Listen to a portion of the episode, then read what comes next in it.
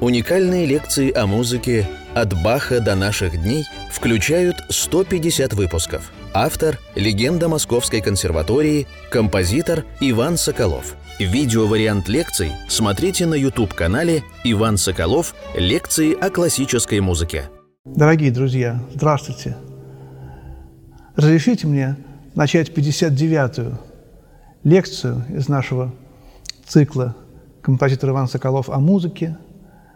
Мы находимся в музыке Фредерика Шопена, и прошлая лекция была посвящена этюдам опус 10, 12 этюдам опус 10.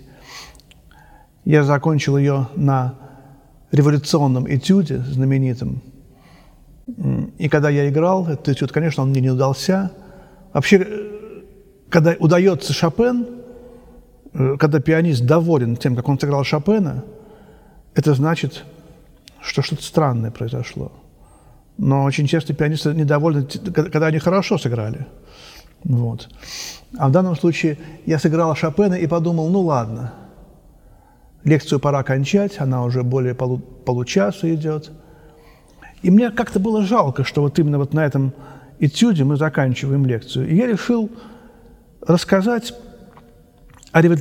отдельно о революционном этюде Шопена. Может быть, посмотрим, сколько займет этот рассказ, сколько минут. Вот. Но все мы знаем, что этот этюд написан Шопеном в начале 30-х годов, может быть, даже в 29-м или в 30-м году, и посвящен, и, скорее даже в 30-м, потому что само восстание э, польское было в 30-м, так что скорее в 30-м или 31-м. И, конечно, мы все знаем, что в Польше было восстание, что оно было жестоко подавлено, были смертные случаи. Польша хотела самостоятельности, независимости – Э, я не буду сейчас вдаваться в историю, которую я не знаю. Э, много очень поляков было сослано в Сибирь, и даже потом в 25-м опусе «Соль диез минорный» этюд терцовый. Вот он, этот этюд терцовый, он как раз посвящен, согласно некоторым исследователям Шопена, именно вот тому, как поляки, сосланные едут или идут в ссылку, и это метель, эти терции, они заволакивают все пространство, это снег. Вот. Но это будет позже, а 25-й опус. А в 10-м опусе революционный этюд, вот эта революция, она вдохновила Шопена на одно из самых удивительных сочинений – в его музыке и в, вообще в фортепианном творчестве. Так получается очень часто, что страшные, трагические события истории вдохновляют художников на гениальное искусство. Вот сзади меня Дмитрий Дмитриевич Шостакович косится так сдержанно работы Николая Никогасяна – он, наверное, бы согласился со мной. Какая была страшная жизнь в 20 веке у Шостаковича, и как ему всеми силами жизнь, время, общество, правители мешали писать гениальную музыку. И именно поэтому, потому что они ему мешали, он ее писал. И чем они ему больше мешали, тем гениальнее становилась его музыка. И здесь то же самое. Конечно, это отдельная тема о том, что XIX век – это революционный век, о том, что и раньше было более эволюционное сознание. Вот. И революционность, она действительно стала как бы двигателем. Потом появляются в конце XIX века революционные этюды у Скрябина, опус 8, номер 12, у Рахманинова, опус 39, номер 5, эта картина тоже иногда называется революционным. А почему? Например, вот Рахманиновский этюд.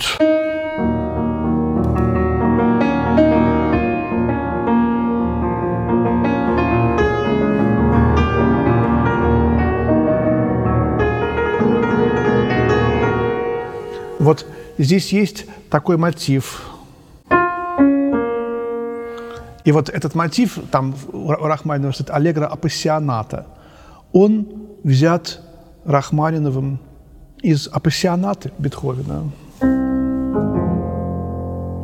Этот нисходящий мотив по тоническому трезвучию. Вот апассионата. И вот эта апассионатность и эта связь с Бетховеном, она, конечно, есть и у Рахманинова, и у Шопена. Вот это трезвучие, нисходя, нисходящее, Шопен использовал раньше Рахманинова. Он взял это бетховенское трезвучие э, в 24-й прелюдии, которую мы с вами разбирали.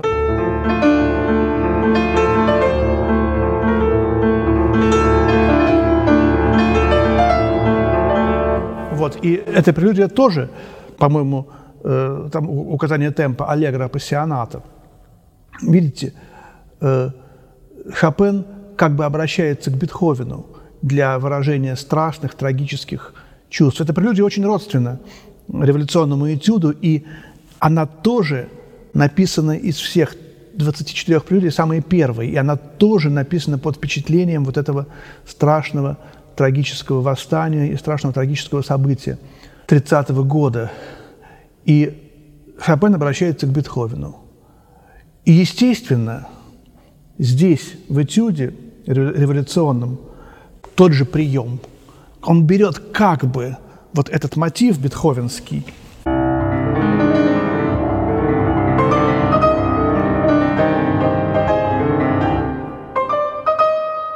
Вот видите, откуда этот мотив? Конечно, мы знаем.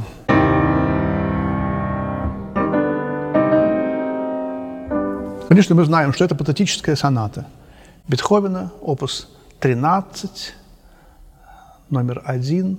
И, конечно же, мотив этот Бетховен тоже не то что позаимствовал, а мы знаем баховскую прелюдию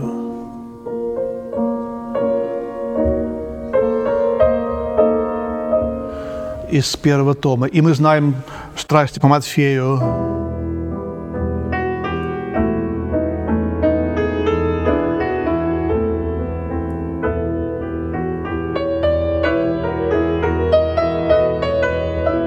Вот э, этот мотив трехзвучный. Первая, вторая, третья ступени. А третья иногда повторяется один, два или три раза. У Баха три, у Шопена, как и у Бетховена, два раза. И этот мотив называется мотив Голгофы.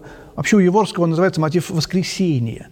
Но он так часто используется в миноре, в трагических э, вещах, и у Баха чаще, чем в мажоре. Э, вот воскресенье. Вот, но э, поэтому я его называю мотив Голгофы – Э, Христос у Баха восходит на Голгофу, у Шопена на Голгофу восходит его родина, Польша. Шопен использует этот мотив для того, чтобы показать, что его родина является как бы Христом. Она невинно страдает. И этот мотив у Шопена очень часто будет встречаться в полонезах –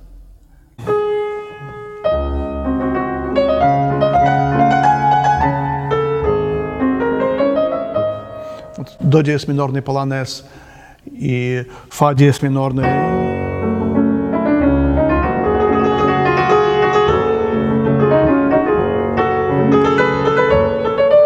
Помню сейчас точно, но сам мотив точно состоит из этого мотива. Вспомним фа диез минорную фугу Баха.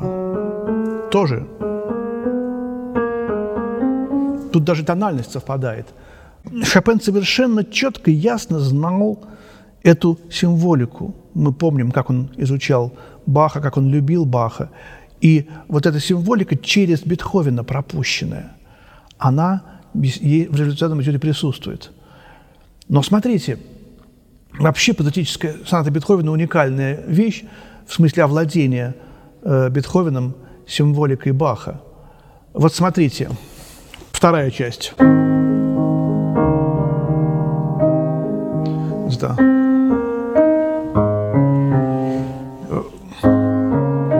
Мы говорили об этом мотиве «Соли Део Глория». Он есть у Шопена.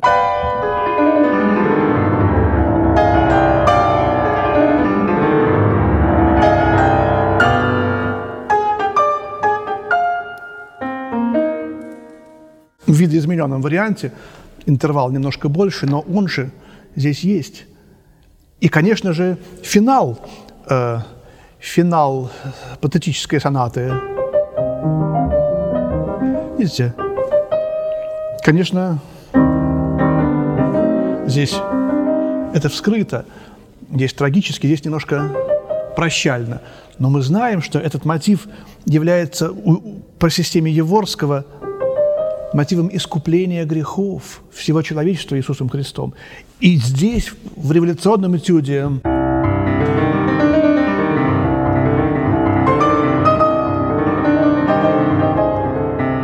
вот этот мотив, здесь и хорал, хорал э, из глубины взываю к Тебе, Господи, aus tiefer Not schrei ich zu. Все это здесь есть, и все эти три части бетховенской сонаты, которые связаны с баховской символикой, они же каким-то образом присутствуют в доминорной, э, в доминорной гениальной пьесе, в этом революционном этюде Шопена. Все это слито. Здесь, конечно же, ярчайший пример того, как э, вот все эти бурные пассажи, которые, которыми наполнена музыка Шопена. У Шуберта не было таких, меньше было таких этих пассажей. Если они у него были в «Скитальце», каких-то фортепианных, виртуозных произведениях, там чаще гом гомообразные. У Шопена все пассажи наполнены мелодией. Это одно из самых ну, основных, что ли, положений э, в шопеновском пианизме. Когда мы играем пассажи, они должны быть убыстренными, медленными мелодиями, и их надо всех пропевать. Ну, пропоем.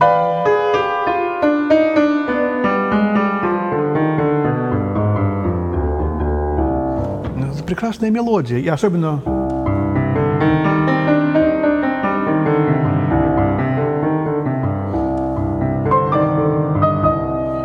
Вот. И мы уже это ре в пассаже увидим, услышим замедленные съемки, как бы про, проходя пассажи, потому что мелодии Шопена в правой руке – это как раз и есть вот эта вот поющая гармония, поющие пассажи. Ну и, конечно, теперь давайте поговорим о правой и левой руке. Вот э, тоже романтический пианизм. Конечно, мы привыкли, что правая рука – это пассажи – а левая – это как, какой-то аккомпанемент, аккорды. Вот. И так всегда всю жизнь и было. Правая рука нам давала либо мелодию, либо какую-то быструю мелодию, вот фантазия экспромт.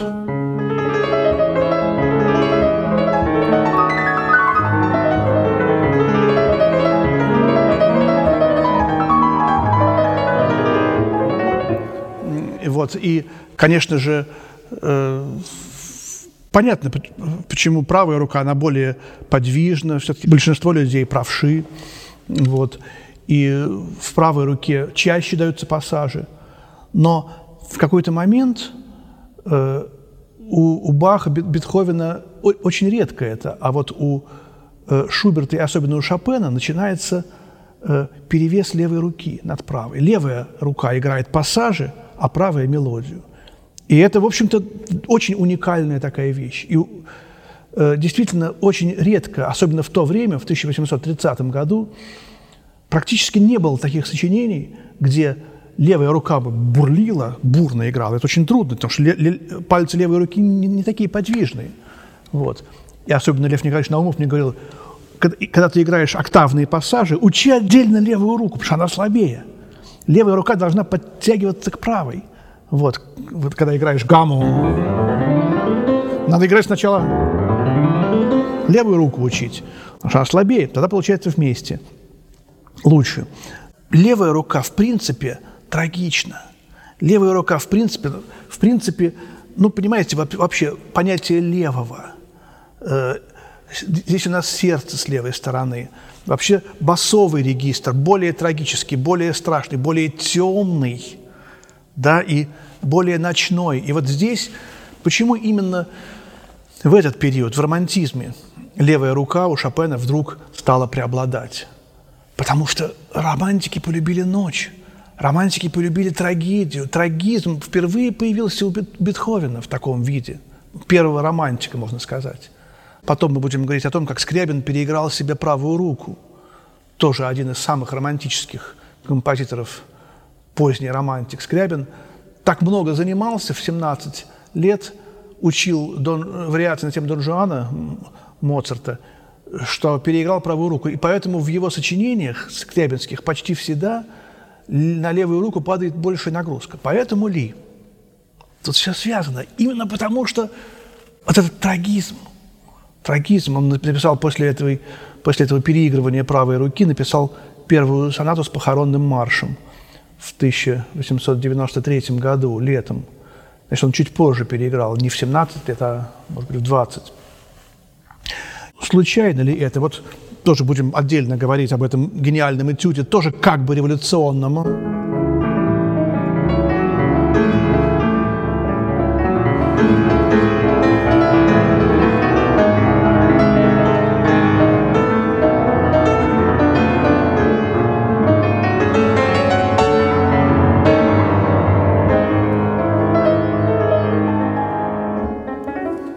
42-й опус номер 5 один из самых гениальных этюдов Скрябина. Конечно, главный революционный вот этот знаменитый.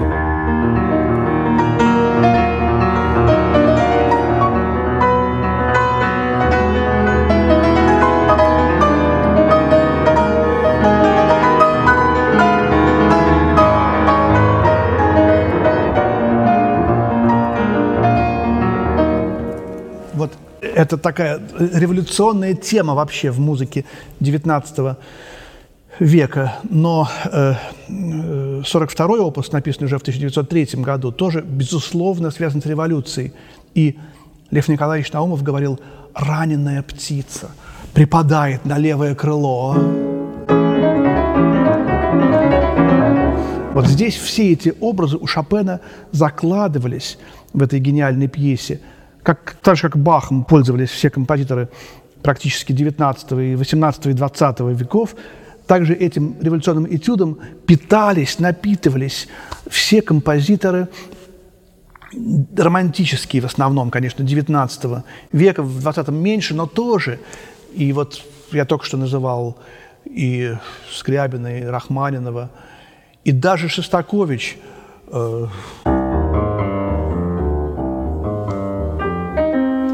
своем первом концерте что-то такое апассионатное, переосмысленное очень сильно, конечно, дал э, от доминорного этюда э, Шопена «Идущее». Всегда в таких этюдах надо обращать внимание на ту руку, которая легче технически. Почему? Правая рука – мелодия – ведет мелодию, она легче. И вот надо ей заниматься и ей, ее учить так же точно, как э, когда вот мы играем этюд... Э, вот здесь нужно учить левую руку, тогда будет правая лучше. Это, это закон, если мы будем все силы направлять на правую руку, мы ничего, ничего, ничего не сыграем. Потому что хорошо получается только то, на что мы не обращаем внимания. Это парадоксальный закон не только фортепианной игры, но и всей жизни. Если мы зациклены, такое слово такое 20-21 века, мы зациклены вот на этом, мы э, все силы бьем в одну точку, ничего не получится. Мы должны отойти, забыть, отпустить эту проблему, и тогда она решится сама. И также точно э, это, это закон жизни, закон наших, так сказать, житейских всяких коллизий, проблем. И также точно в музыке. Давно-давно известно, если ты хочешь, чтобы у тебя получалась э, левая рука, надо учить правую.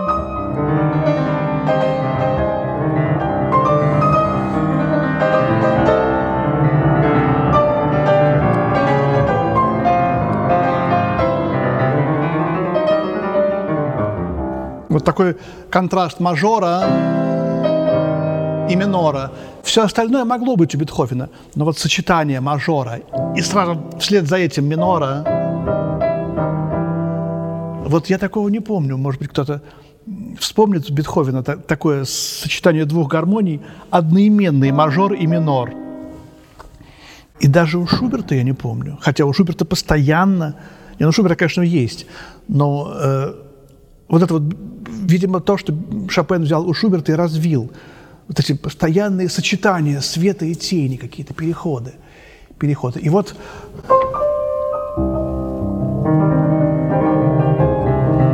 э, второе проведение. Кажется, Гаус, который, у которого много было очень польского, он э, был родственником Шамановского, и вообще Нигаус и Польша – это огромная тема.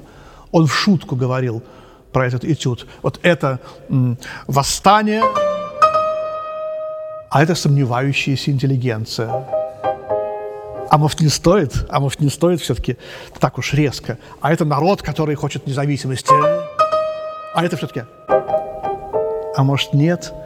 И вот когда вот мы так, то есть он так вот политику прям вводил в каждую музыкальную фразу, ну, в шутку, конечно, но Нейгаус, когда шутил, Нейгаус так, мы понимали, что здесь есть какая-то доля правды, безусловно.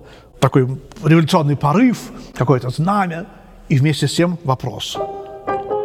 Вот. И вот все это здесь, конечно, э, очень, очень важно, и вот эта пафосность, эта декламационность, правая рука, она как бы э, изображает себя вот, вот ораторский порыв. И вот эти повторы нот, которые, особенно в репризе,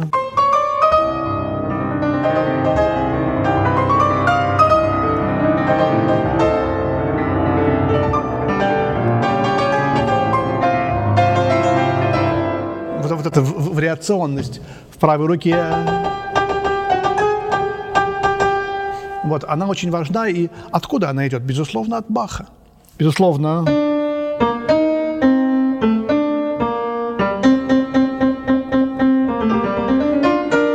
все эти повторы нот, которые мы, когда занимались Бахом, мы назвали парландо, то есть речитация.